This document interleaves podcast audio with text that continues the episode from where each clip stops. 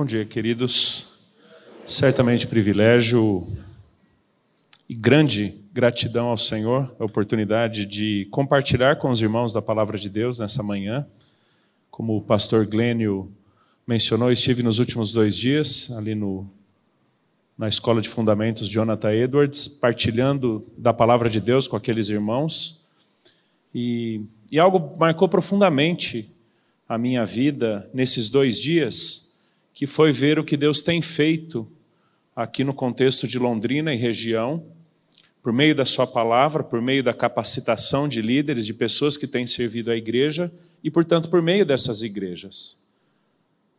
Como Deus tem trazido pessoas numa época em que todas as coisas fecharam, fomos em alguma medida impossibilitados de nos reunirmos como igreja e celebrarmos ao Senhor e até mesmo expormos a palavra presencialmente, mas Deus se valeu dessa ocasião para alcançar pessoas que talvez nunca imaginaríamos que poderiam chegar às nossas igrejas e assim conhecer ao Senhor Jesus e poderem ser salvos por Ele. Ver muitos daqueles irmãos que chegaram à fé em Jesus há pouquíssimo tempo, já podendo dedicar suas vidas, seu tempo, seus recursos para capacitação para o serviço da igreja, para o serviço do Senhor no contexto de suas igrejas. Isso me levou para o texto de Paulo em Filipenses, capítulo 1, que eu queria fazer da oração de Paulo a minha oração de gratidão a Deus por esse tempo que eu passei aqui, nesses dois dias, e ao mesmo tempo um desafio como motivo de oração para nós. Não apenas orando por aquela lista que normalmente oramos, né? Trabalho, saúde, família, uma coisa ou outra a mais. Mas fazer desses dois motivos principais de oração aqui para Paulo em Filipenses capítulo 1, motivos pelos quais constantemente oraremos ao Senhor. E Filipenses é uma daquelas cartas que nos desafia em muitos aspectos porque ela é uma carta extremamente alegre, ela é uma carta de profunda gratidão Paulo, de Paulo por aqueles crentes na Macedônia, uma região extremamente pobre, uma região que não contava com muitos recursos financeiros e nem por isso aqueles crentes deixaram de apoiar o ministério de Paulo em meio a muitas dificuldades apesar de uma carta muito alegre, é uma carta também que transpira muita expectativa e certa ansiedade, porque Paulo se encontrava preso. E na mente de muitos filipenses, isso é basicamente o refreio do avanço do evangelho. Paulo preso significa que novas igrejas não serão plantadas. Significa que o evangelho não chegará em tantos outros lugares que normalmente chegava por causa das viagens missionárias de Paulo. É uma carta de muita apreensão quando Paulo fala sobre aquele que possivelmente era o líder daquela comunidade, quando foi visitar Paulo em Roma, porque Paulo se encontrava preso, Epafrodito, e ele quase morreu, quase veio a óbito, e isso trouxe o um abatimento profundo àquela comunidade. Porque o apóstolo Paulo preso e possivelmente seu líder espiritual quase morto poderia significar simplesmente o término daquela comunidade.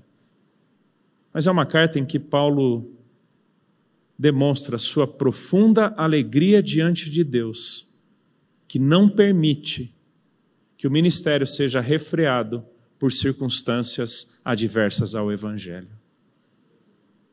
E essa oração de Paulo, em Filipenses 1, que vai basicamente do verso 3 até o verso 11, considera dois motivos específicos. E são justamente os dois motivos que eu queria louvar e bendizer ao Senhor, e eu queria que você também os entendessem e fizessem deles também motivos constantes aí nas suas orações. Verso 3, Filipenses 1. Dou graças ao meu Deus por tudo que recordo de vós, fazendo sempre com alegria súplicas por todos vós, em todas as minhas orações, pela vossa cooperação no Evangelho desde o primeiro dia até agora Estou plenamente certo de que aquele que começou a boa obra em vós há de completá-la até o dia de Cristo Jesus. Aliás, é justo que eu assim pense de todos vós, porque vos trago no coração, seja nas minhas algemas, seja na defesa e confirmação do Evangelho, pois todos sois coparticipantes da graça comigo. Pois minha testemunha é Deus da saudade que tenho de todos vós na eterna misericórdia de Jesus Cristo. E também faço esta oração: que o vosso amor aumente mais e mais em pleno conhecimento e toda percepção, para aprovardes as coisas excelentes e serdes sinceros e inculpáveis para o dia de Cristo, cheios do fruto de justiça, o qual é mediante Jesus Cristo, para a glória e louvor de Deus. Dou graças ao meu Deus por tudo que recordo de vós, fazendo sempre com alegria súplicas por todos vós em todas as minhas orações. É interessante como Paulo, em muitas das suas cartas, fala da constância das suas orações a favor daqueles crentes.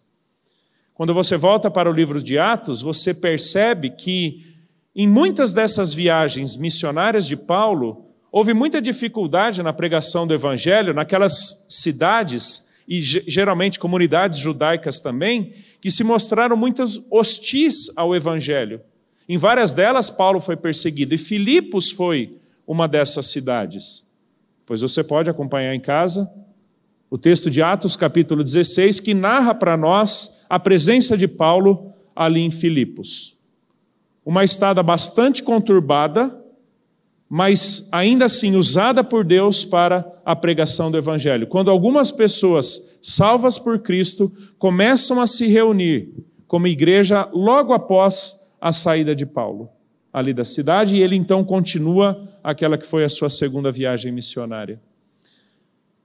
E essa igreja formada agora, com poucos crentes, começa a ter desafios reais em termos da vivência da sua fé, bem como a comunicação delas, dessa fé, a pessoas que estavam à sua volta.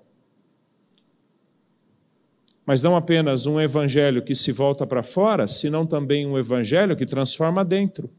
E se você percebeu, os dois motivos de Paulo lidam exatamente nesses termos. A oração para que o evangelho continue progredindo, mas ao mesmo tempo a oração para que aqueles crentes continuassem crescendo. Interessante que nas chamadas epístolas da prisão, quando Paulo escreve três dessas cartas é, para igrejas durante o seu aprisionamento em Roma, em todas elas, Filipenses, Efésios e Colossenses, ele faz orações muito parecidas. Pela continuidade do avanço do Evangelho, mas ao mesmo tempo pelo fortalecimento da fé daqueles crentes. Dois motivos que nós deveríamos constantemente também incluir nas nossas orações. Em todas as suas orações, Paulo orava pela cooperação dos filipenses no Evangelho desde o primeiro dia até agora. Interessante essa expressão cooperação, porque é literalmente a palavra koinonia, que eventualmente nós usamos no contexto da igreja, até mesmo para reuniões Algumas igrejas têm reuniões nos lares e chamam de grupos pequenos, grupos nos lares ou coinonia. Porque o termo designa a ideia de uma comunhão, um compartilhamento de vida, de propósito, de recursos e intenções. Não é simplesmente estar junto, senão primordialmente compartilhar de um mesmo propósito, de um mesmo significado, de uma mesma intenção e de mesmas atividades. Então, essa cooperação dos crentes com o Evangelho significava que eles não apenas suportavam financeiramente o ministério de Paulo, senão eles próprios faziam de suas vidas mediadoras da pregação da palavra. Se você for para o capítulo 4 de Filipenses, você verá que Paulo diz enviar a sua carta para os filipenses, inclusive para agradecer-lhes a oferta financeira que aqueles crentes estavam enviando a Paulo, sustentando o seu ministério em meio a tremendas dificuldades. E lá no texto de Coríntios, Paulo vai dizer que os filipenses eram alguns dos crentes mais pobres de toda a região ali da Ásia, Europa, mas nem por isso deixaram de ser participantes do progresso da pregação do evangelho. Há uma preocupação dos filipenses aqui em, no capítulo 1, na sequência aqui do texto, quanto à prisão de Paulo. Porque, como eu mencionei, na mente de alguns, isso poderia significar a interrupção do avanço do evangelho. Mas Paulo vai dizer que a prisão dele tem cooperado, tem contribuído para o avanço do evangelho. Por quê? Porque talvez guardas que estavam ali no contexto do império, que nunca chegariam ao conhecimento da palavra de Deus, ao conhecimento da salvação em Jesus, estavam tendo a oportunidade de ouvirem Paulo na sua prisão a respeito de Cristo. Então veja que, mesmo em meio à prisão, Deus não deixa de usar os seus filhos como canal de comunicação do Evangelho de Jesus. Isso era com Paulo, isso era com os filipenses. Eles compartilhavam do mesmo propósito, de uma mesma intenção, de um mesmo desafio de pregação do Evangelho, de suporte ao Evangelho.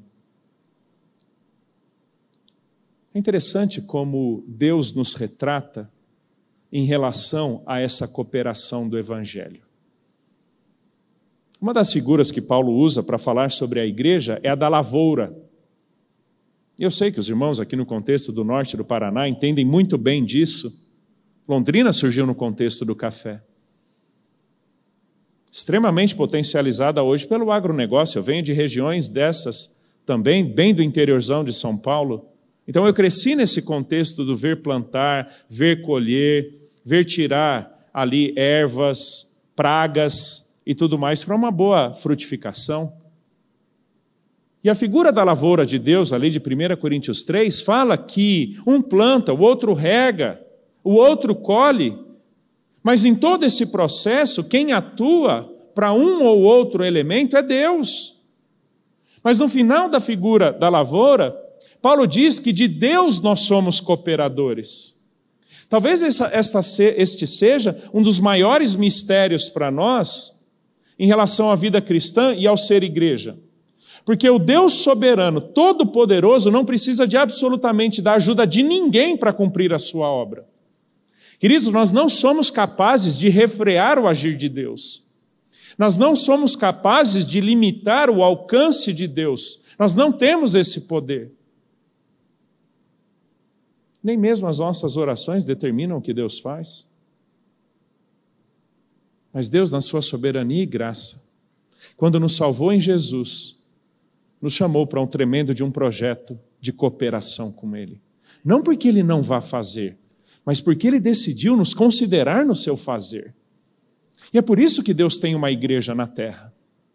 Preste atenção que não é a igreja da terra que tem um Deus no céu, é o Deus do céu que tem uma igreja na terra e que decidiu fazer desta igreja e destes crentes canal de comunicação, de suporte, de sustentação do Evangelho.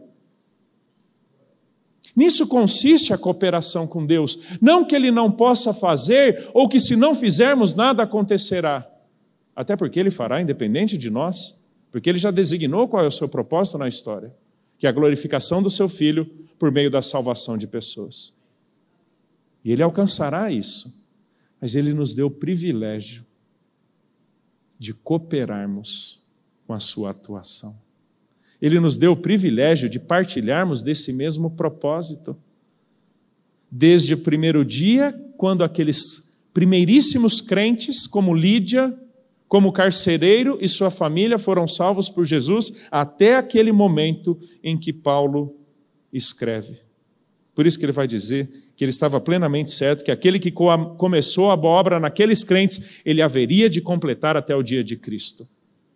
Dia de Cristo significa a volta de Cristo, a volta de Jesus. Até quando Deus continuará salvando pessoas? Até quando Deus continuará fazendo avançar o Evangelho para aqueles que não conhecem, redimindo pecadores? Trazendo, como o próprio Jesus diz, as ovelhas perdidas de Israel, alcançando gentios como nós, até o dia de Cristo. Então, aquele que começou a sua obra lá atrás, ele vai completá-la naquele dia. Essa ideia de completar a obra não aponta necessariamente para uma obra particular de Deus nas nossas vidas, mas primariamente para a completude do seu propósito de salvar pecadores até a volta de Jesus. Então, completar a boa obra não é simplesmente fazer algo em minha vida, senão primariamente por meio da minha vida para alcançar pessoas que um dia serão salvas por Cristo. A grande obra de Deus, queridos, é primariamente corporativa, não individual. Sim, Deus salva indivíduos, mas os coloca num corpo para que por meio desse corpo os propósitos de Deus sejam alcançados. Isso não quer dizer que nós não seremos transformados pessoalmente à imagem de Jesus. Mas o contexto aqui aponta que essa boa obra que Deus começou lá atrás era da salvação dos crentes de Filipos e Deus continuaria trazendo pessoas ao Evangelho, à salvação em Jesus até o dia de Cristo. Isso quer dizer, queridos, que Deus tem um dia específico que Ele virá buscar os seus. E até lá Deus não deixará de salvar aqueles que o pertencem. Talvez essa seja uma das, uma das verdades mais reconfortantes para nós. Que o resultado é sempre garantido por Deus, mas nem por isso ele deixou de partilhar conosco a responsabilidade da cooperação na mediação desses resultados. Nós não produzimos a conversão de ninguém, mas Deus nos usa para converter pessoas. Não por causa da lógica dos nossos argumentos, mas por causa do poder do Evangelho.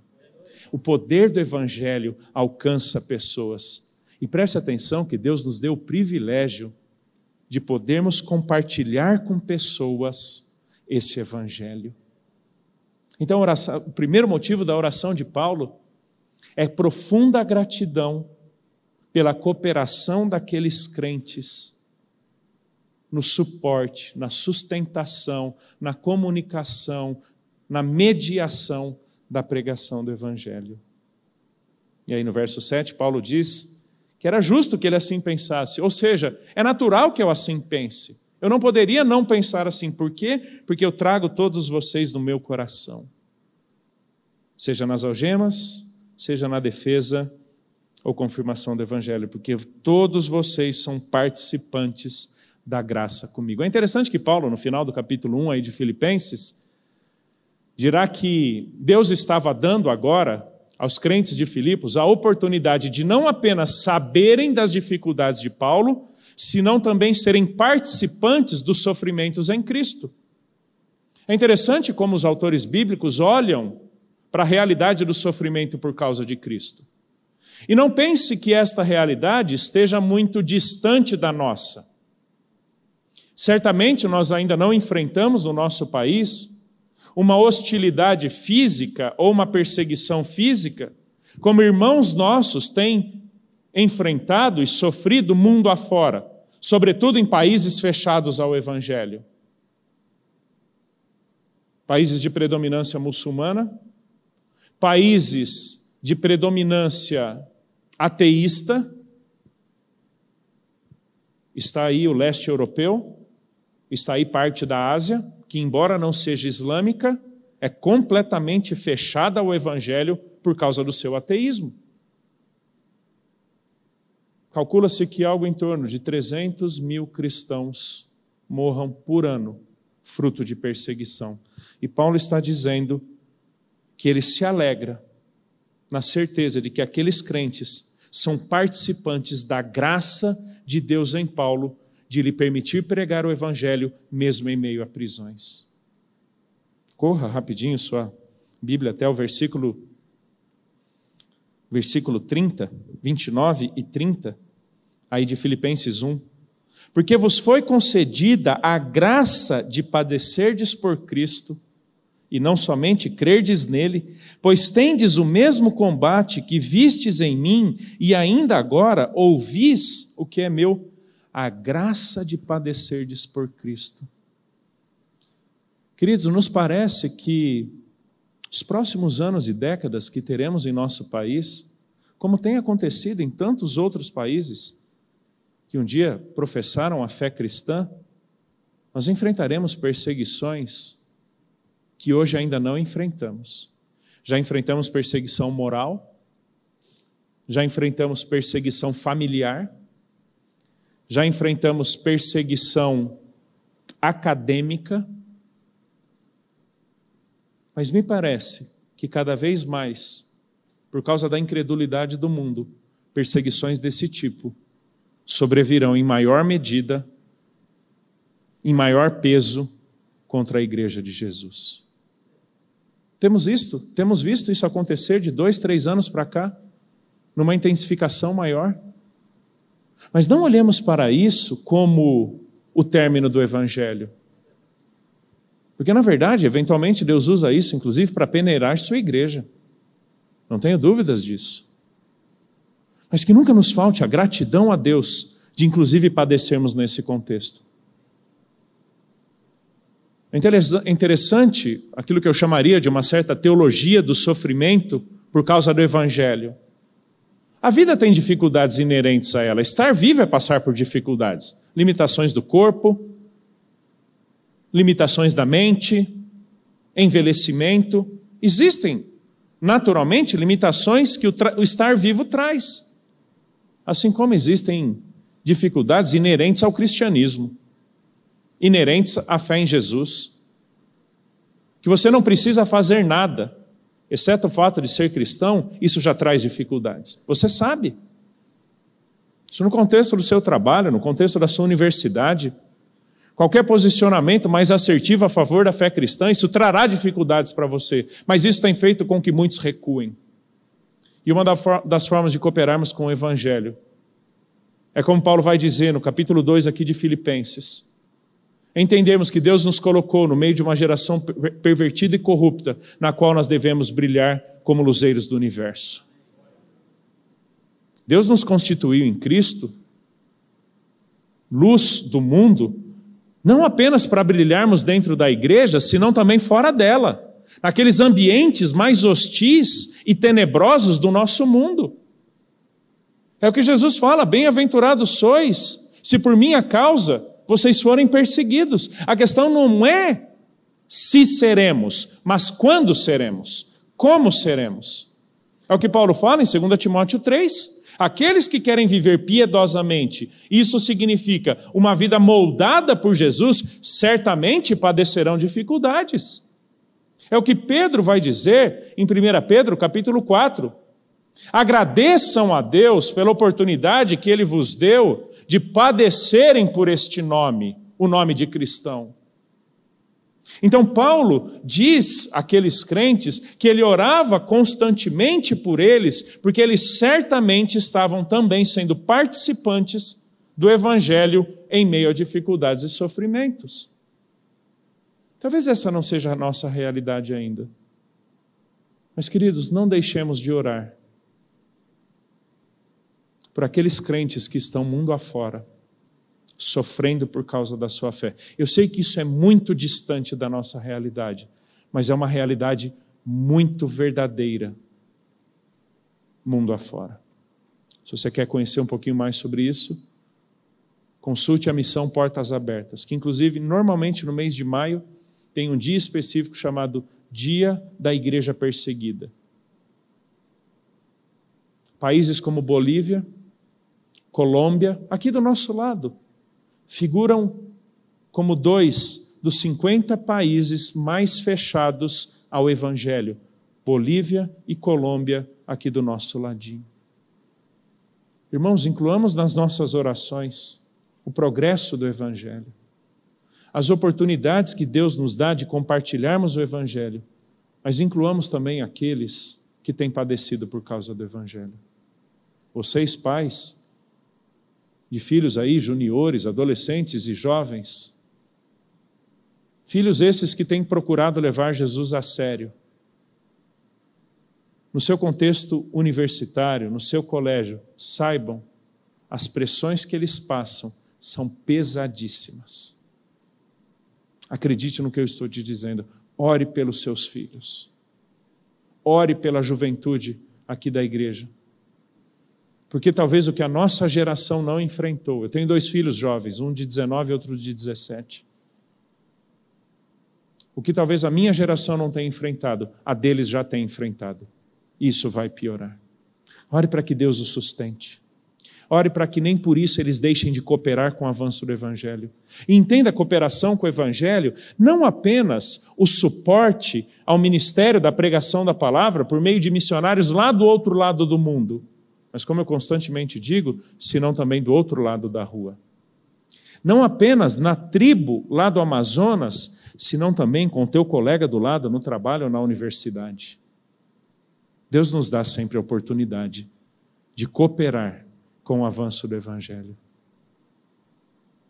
Porque a minha testemunha é Deus, da saudade de que tenho de todos vós, na terna misericórdia de Jesus Cristo. Aí entra o segundo motivo de oração. E também faço esta oração: que o vosso amor aumente mais e mais em pleno conhecimento e toda percepção. Aqui sim, Paulo move de uma certa coletividade da participação na pregação do Evangelho para a individualidade da vida de cada crente com Deus. Em como eles deveriam viver diante do Senhor. Veja que são dois motivos que transcendem aqueles motivos que normalmente estamos acostumados a orar. Já percebeu que a nossa lista de oração normalmente não passa de quatro, cinco motivos? Sustento financeiro, barra trabalho, família, mesmo aqueles que estão mais próximos a nós, e saúde. Talvez sejam nossos principais motivos de oração. E sabe o que é interessante? As orações de Paulo em Colossenses, Filipenses e Efésios sempre passam pela qualidade espiritual da vida dos crentes. Mas algo interessante, Paulo não pede por algo que eles não tinham. Mas Paulo pede pela potencialização de quem eles já eram em Jesus. Isso é interessante. Paulo não pede por nada que aqueles crentes não tinham. Por isso que ele vai falar: aumente mais e mais. Vocês já têm, mas precisa aumentar. Mas Paulo pede por aquilo que os crentes já eram em Jesus, mas que talvez estivessem se esquecendo de viver.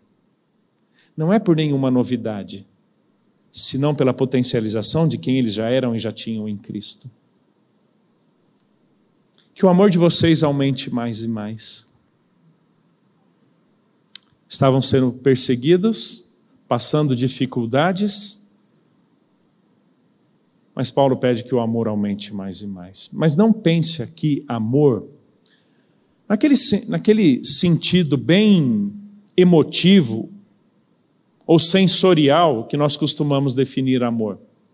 Paulo vai falar sobre o amor no capítulo 2, aqui de Filipenses, que aponta primariamente para uma relação pactual, de compromisso dos crentes com Deus e uns com os outros.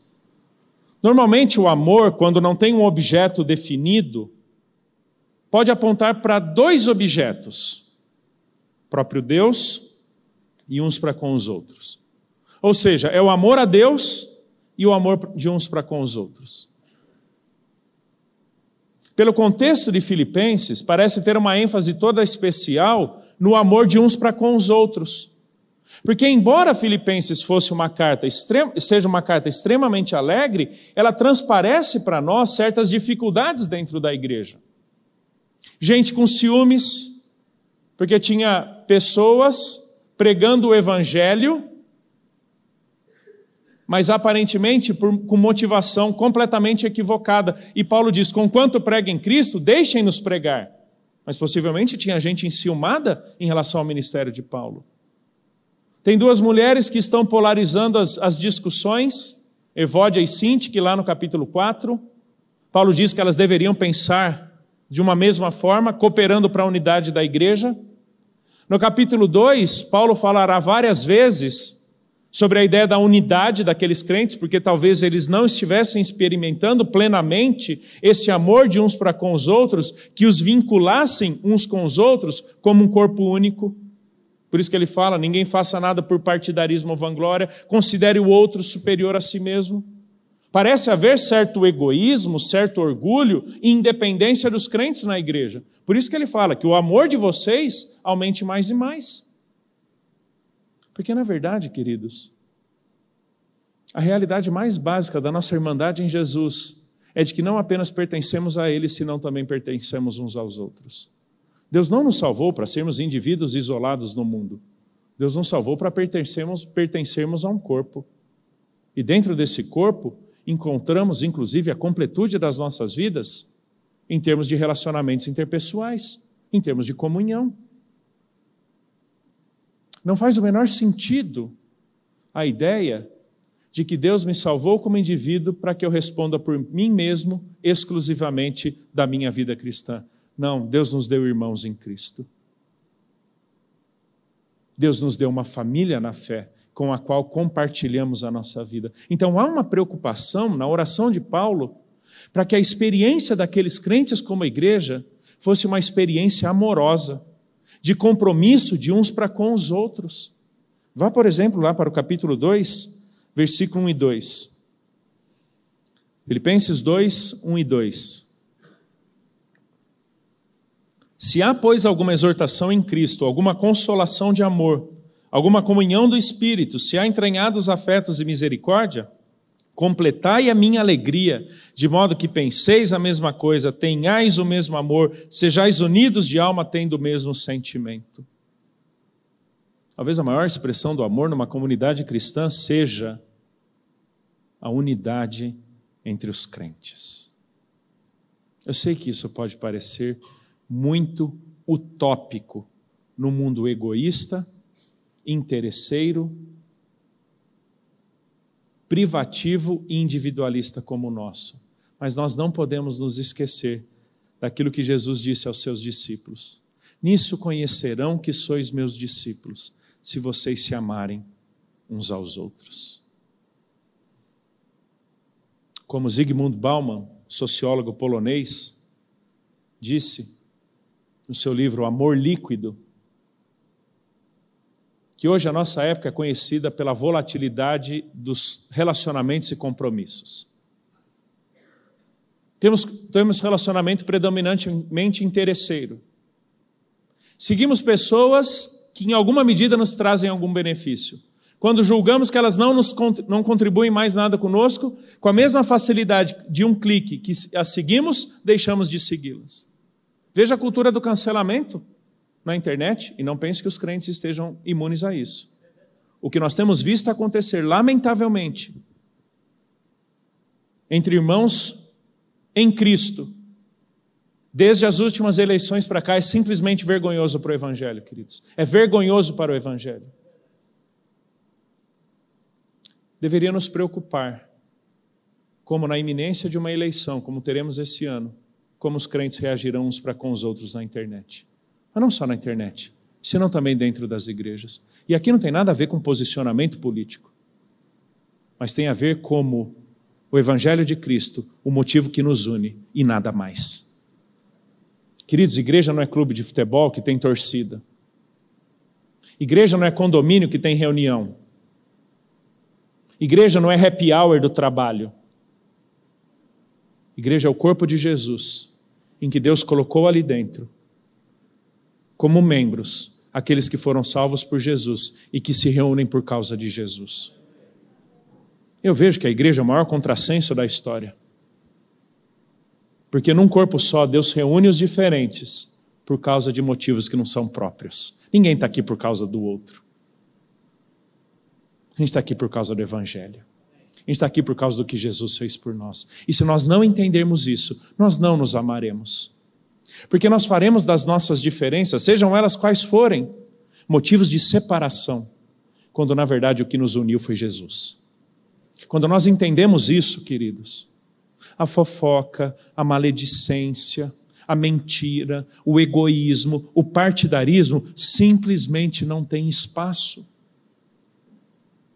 Queridos, o que justifica a nossa presença aqui, nos assentarmos do lado de pessoas que não conhecemos, que não vêm da mesma realidade que a, que a gente, que talvez não tenha a mesma realidade sociocultural, econômica, e pouco importa, é o Evangelho. Cristo é o vínculo da nossa comunhão. Cristo é o motivo do nosso amor mútuo. Se a gente não entende isso, política, futebol, vacina, seja lá o que for, se torna motivo de desunião, Isso não faz sentido na igreja, queridos. Não faz. Por isso que Paulo vai dizer que o vosso amor aumente mais e mais. E quem justifica o amor entre os crentes é Jesus. Temos que nos lembrar disso. E temos que orar por isso. Inclua nas suas orações a PIB de Londrina,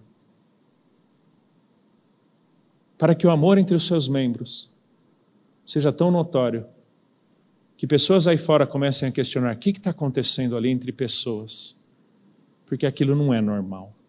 Não é normal pessoas se amarem, nunca foi. Não é normal pessoas se doarem. Não é normal pessoas serem outrocêntricas. Porque o que é mais natural a nós, e a gente vê isso desde o Éden, quando Deus chama Adão para lhe pedir contas, ele põe a culpa na esposa, na mulher. Isso é nosso natural desde o Éden. A gente tem um problema um com o outro. A gente vive mal um com o outro, porque o pecado trouxe isso. Não apenas o rompimento do relacionamento do ser humano com Deus, senão também entre nós. Mas aí vem Jesus, que por causa do seu amor na cruz, junta essas pessoas e lhes dá um novo sentido para o amor. Sabe por que nós perdoamos? Porque fomos primeiramente perdoados. Sabe por que temos comunhão uns com os outros? Porque a nossa comunhão com Deus foi restabelecida. Então, as nossas experiências cristãs, do ponto de vista horizontal, são reflexo, na verdade, de experiências verticais que temos com Deus. Eu tranquilamente diria que a espiritualidade de uma igreja pode ser medida pelo amor que os membros têm entre si. Porque por entendermos o que Deus fez por nós, fazemos de uns para com os outros. por já, nos, já termos nos apropriado do amor e do perdão de Deus por nós, é que amamos e perdoamos uns aos outros. Isso é igreja, queridos. Sabe por que, que igreja dá certo? Por causa de Deus.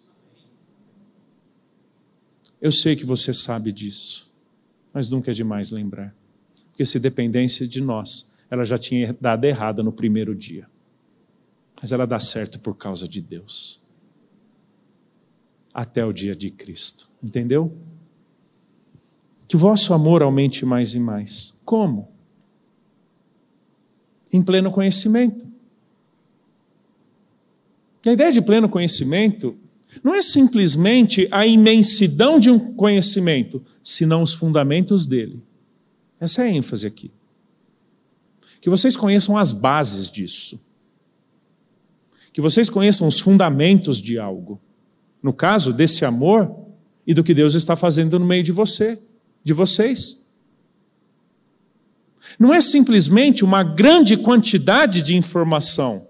Lamentavelmente, para nós ocidentais, conhecimento é predominantemente cognitivo. Conhecimento é predominantemente racional, a capacidade que temos de memorizar coisas. Isso faz parte do conhecimento. Mas o conhecimento não restringe-se a isso. porque ele também é primordialmente experiencial, fruto de familiaridade com. Esse é um termo todo especial na cultura grega antiga. Porque ele fala sobre um amor que transcende o simples domínio de uma informação, mas faz desse conhecimento algo tão prático, tão vivencial, que passamos a ser definidos por ele. A preocupação de Paulo é que aqueles crentes entendessem os porquês de Deus para a comunidade. Os propósitos de Deus para aquela comunidade ao juntar aqueles crentes uns com os outros. Que quando nós entendemos os porquês de Deus, as ordens de Deus encontram espaço bem mais natural nas nossas práticas. Não tenho dúvidas que muito do que questionamos da vida cristã é porque não entendemos o porquê Deus nos tornou seus filhos. Quando não entendemos as razões, pouco importa o que Deus nos exige. Mas quando entendemos o porquê Deus nos salvou em Cristo, o porquê Deus nos juntou como um corpo, aquilo que Ele manda faz todo sentido. É quando nossos filhos fazem aquela perguntinha que a gente não gosta, mas é necessária. Quando lhes damos uma ordem, eles perguntam por quê. Há uma razão para as coisas que fazemos. E a preocupação de Paulo é essa: que o amor de vocês cresça mais e mais, entendendo os fundamentos, as bases, as razões, o porquê de Deus em meio a tudo isso. Mas também aumente mais e mais em toda percepção. Toda a percepção. Percepção moral. Não é simplesmente percepção intelectual Ok? Não é simplesmente percepção cognitiva, capacidade de atenção. Não. O termo aqui aponta para um conhecimento moral das coisas. Um juízo moral, porque Paulo usará essa expressãozinha daqui a pouco. É quando nós sabemos o que Deus demanda de cada um de nós por causa de quem somos em Jesus. Queridos, o Evangelho não é um código ético, mas o Evangelho estabelece uma ética. O Evangelho não é um comportamento moral, mas o Evangelho determina o nosso comportamento. Há uma preocupação de Paulo para que todas as igrejas que ele plantou e que posteriormente ele escreve para que tenham atitudes compatíveis com o Evangelho de Jesus. É aquela expressãozinha que ele vai usar em Colossenses 1, também num contexto de oração, do versículo 9 ao 12 de Colossenses 1, para que vocês vivam de modo digno do Evangelho. Essa é a ideia de toda a percepção. Que nós tenhamos condições de perceber quais são as demandas de Deus por causa do nosso compromisso com o Evangelho. Que as nossas atitudes sejam coerentes com aquilo que Deus começou a fazer em nós e através de nós e que continuemos vivendo este evangelho. Prestemos atenção no seguinte, no seguinte: por mais correto que o indivíduo seja, se as bases da sua vida direita não encontram-se no evangelho, ele não passa de um moralista. Atitudes corretas são sempre corretas, mas nem sempre feitas na pessoa certa. As bases da nossa vida moral é o Evangelho, é Cristo Jesus, quem Ele é e o que Ele fez por nós. Que as nossas atitudes demonstrem não apenas o, o que de correto fazemos, mas por causa de quem o fazemos. Porque se não for assim, em nada somos diferentes dos ímpios que fazem direito, mas não sabem por que fazem. Queridos, o fundamento da nossa vida moral é o evangelho de Jesus. Fazemos porque ele por quem ele é em nós, pelo que ele fez por nós. É o que nós tentamos ensinar para os nossos filhos. Tentamos ensinar para as pessoas da nossa igreja, na nossa comunidade, que a maneira como elas vivem na cidade, a maneira como elas testemunham nas suas escolas, no seu trabalho, na família, no condomínio onde moram, é por causa do compromisso delas com Jesus. Algo muito bonito que minha esposa sempre fala para mim, que o amor dela por mim é por causa do compromisso dela com Jesus. Eu não tenho dúvidas disso. Eu me conheço, eu sei do que eu sou capaz. Mas é por Jesus. É quando então a nossa vida moral, a nossa vida prática, as nossas atitudes corretas são expressões práticas e vivas do Evangelho em nós. Também faço essa oração, que o vosso amor aumente mais e mais em pleno conhecimento e toda percepção espiritual, moral. Para quê? Para vocês aprovarem as coisas excelentes. A ideia de aprovar aqui é literalmente experimentar e comprovar a veracidade ou validade de algo. Talvez o pessoal da indústria aí deve se lembrar. Eu, eu estava começando a minha carreira em mecânica nessa época, 1993, 94, quando a certificação ISO estava surgindo. Foi uma loucura, né? Todas as indústrias, fábricas, empresas correndo atrás do ISO. Na época era só ISO 9000. Depois surgiu mais um monte, né? E o que é que a certificação ISO atestava? Todo um processo e a qualidade do produto. Foram submetidos a diversos testes, diversos processos, e em todos eles passaram certificando a qualidade daquilo. Essa é a ideia da aprovação aqui. Submetidos a testes e após os testes, aprovados. É o mesmo termo usado por Paulo lá em Romanos 12, quando Paulo fala para que experimenteis qual seja a boa, agradável e perfeita vontade de Deus.